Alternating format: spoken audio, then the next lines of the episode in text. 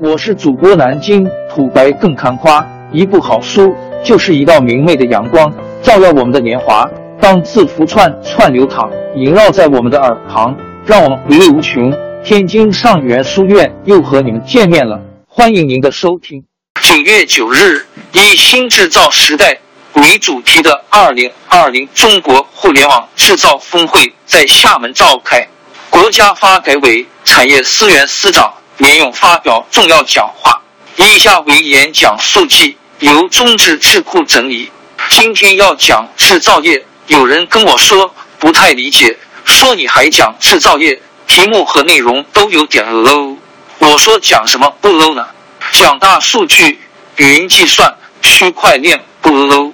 但是我说你理解错了，我们这个社会目前最大的误导就是制造业不行了。制造业落后了，要讲大数据、云计算、区块链、量子计算之类，才跟得上形势，才与时俱进。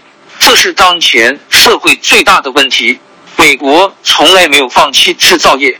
要谈制造业，是因为当前制造业还是我们国民经济的基础，是我们科学技术的基本载体。一个国家的科技水平和经济实力体现在哪里？唯一的标志就是制造业发不发达，这个是我们现在没人说的，不想说，不愿意说。我总结，人类的发展进步就是制造业的发展进步。人家会说我偏激，我说人和动物的区别就是在于人可以制造工具。现在有一个说法叫做美国是服务经济了，后工业社会不搞制造业了，而中国制造业很发达。你知道美国的具体情况是什么样？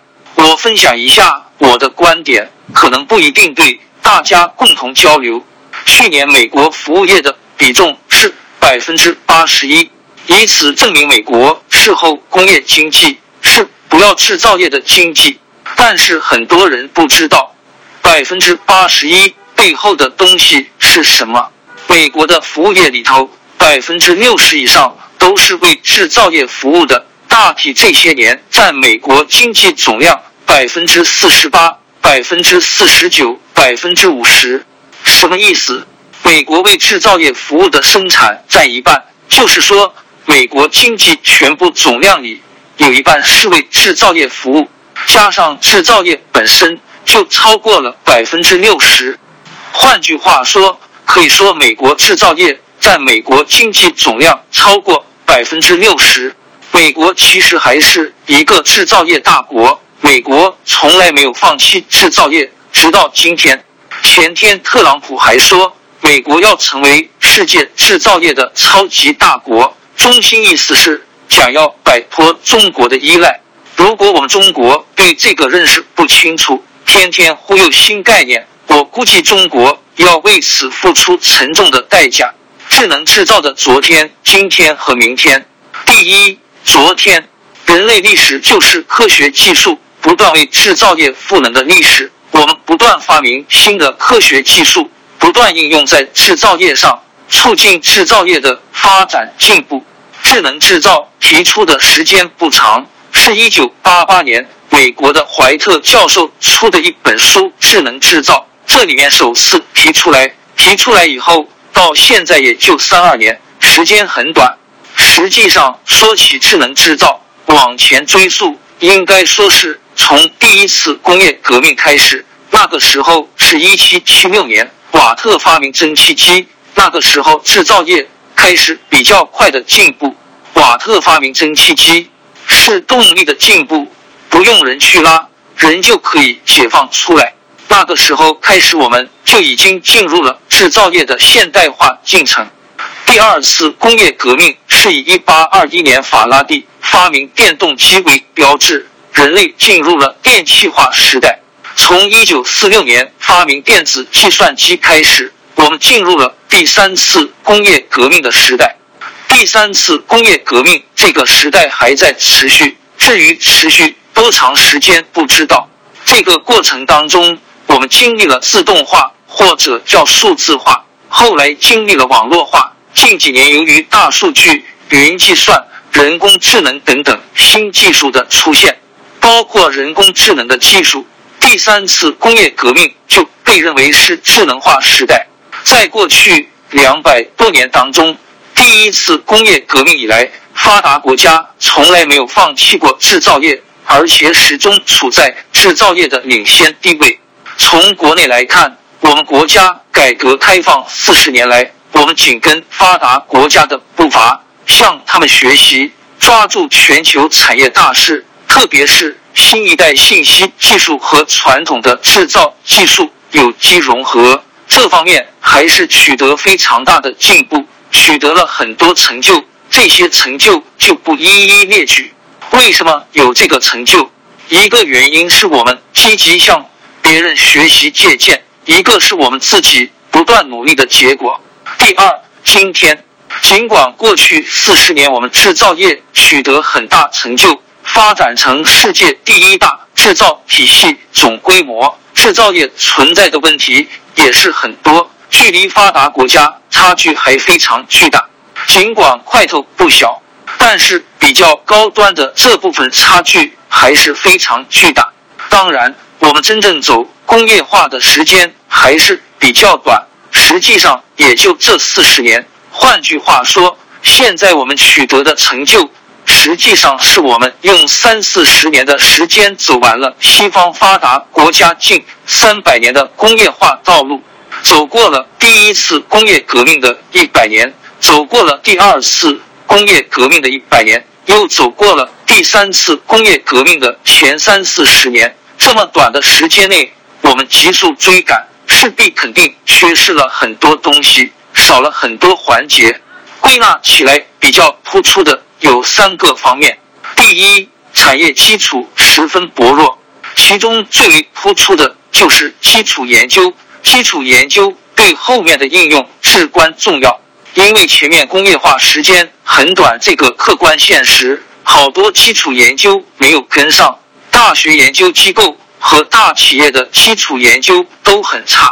一百多年前，美国有一个物理学家叫做亨利·罗兰，他有一个演讲，他说：“为了应用科学，科学本身必须成功。假如我们停止科学的进步，而只留意科学的应用，很快就会退化成中国人那样。”多少代人以来，他们都没有什么进步，因为他们只满足科学应用，却从来没有追问过他们所做事情的原理。这些原理就构成了科学。到了一百多年之后的今天，我们改的怎么样了？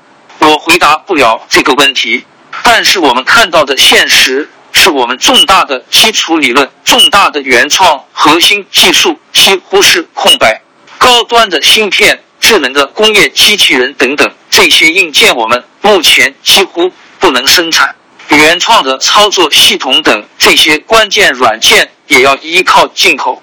比方说驱动电机，生产驱动电机的一个小部件，国内生产规模很大，全世界没有人可比。但是制造这个电机所需的高速精密轴承、耐电材料、高精度位置和温度传感器。电子开关、IGBT 等等这些东西，我们没有一件能生产。由于基础的研究差，导致了底层的硬件、底层的软件都要依赖别人，这是我们跟发达国家和美国最根本、最大的差距。第二个短板是产业生态上不去，制造业的整个产业链不完整，这个问题非常突出，有的环节是空白的。为智能制造服务的关键基础设施还差得很远。第三，产业环境亟待提升。我归纳有三个偏差。第一个偏差是不重视制造过程、制造经验，就是好大喜功，没有认识到工业一点零、二点零、三点零到四点零要一步一步走。工业化的进程可以缩短，但不可以省略。省略了任何一个环节，将来都要付出沉痛的代价，而且早晚还要补上。你想跳过，将来都要付出代价，而且这个代价非常沉痛。所以，第一个偏差是认知偏差，第二引导偏差，很多引导策略不系统、不完整、碎片化，没有办法执行，针对性和可操作性都很差。重点也不突出。这种情况下，怎么形成共识、形成合力？第三个偏差就是执行偏差，在推进制造业智能化或者推进智能制造过程中，没有看见主导力量，各自为政，一片散沙，资本、人力、物力的投入都浪费掉了。这就是我们今天面临的形势，就是这么严峻。第三，明天，明天面临什么？实际上很清楚，今天面临什么短板瓶颈，那就是我们明天要努力的方向。第一，要夯实基础，有大学的问题、研究机构的问题、企业的问题，这些基础都要夯实。没有这个基础，想飞是不可能。必须全社会有这个意识。大学在基础研究中承担至关重要的角色。美国的经济起飞有两个引擎，一个在美国的西部，在加州的旧金山湾区；一个在美国的东部，在麻省的波士顿。西部地区有加州大学、斯坦福大学这样一系列的著名大学；东部地区有哈佛大学、麻省理工学院等。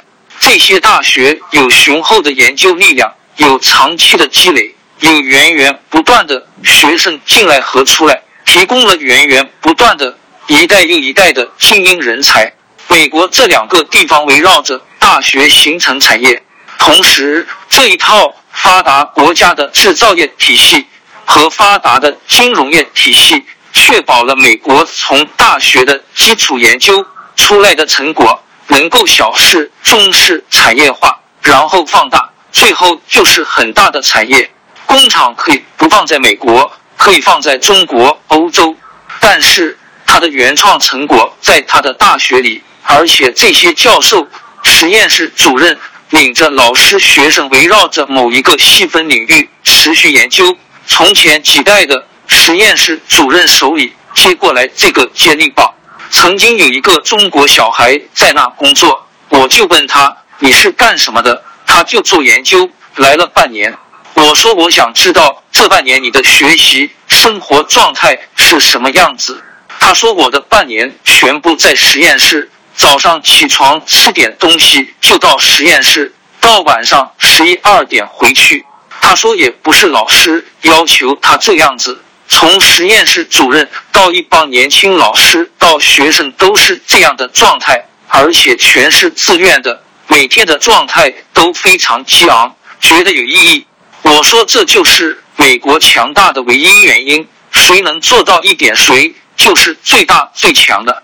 第二，健全生态，一个是健全智能制造产业链，把短板补上；一个是推进智能制造的基础设施建设，包括工业互联网、五 G；一个是人才体系的建设，没有人什么都干不成。第三，完善环境。第一，提升认知水平。第二，加强引导，要破除引导策略的碎片化。我曾经牵头制定了一个增强制造业核心技术三年行动计划。为什么要制定这个？就是想集中少数重点领域，把各种资源、资金、人才都集中到这个领域，使这个领域尽快有所。突破，现在已经执行到第二轮，支持了一大批项目，效果非常好。第三，推动实施。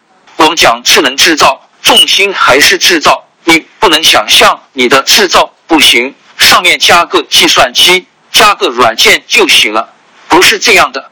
制造业需要积累，需要摸索，它有很多隐性知识，不是三天两天就学得来的。如果不熟悉制造过程、制造程序、制造工艺，那后面的再多的数据都没有用，你根本不知道数据背后是什么。从这个意义上讲，智能制造的推进可能需要一个制造业巨头来引领、来主导，没有的话，这个事情就很难做。制造巨头才了解制造业，才明白制造工艺、制造程序，掌握制造的核心技术。不掌握这个，你想引领也引领不了。国际上最典型就是 GE，上百年的制造经验，他对制造工艺的理解比任何其他企业都深刻。同时又有巨大的实力来提升信息技术水平，掌握了大量信息技术的关键。这样，两方结合才可能引领智能制造的发展。王朝更迭，江山易主，世事山河都会变迁。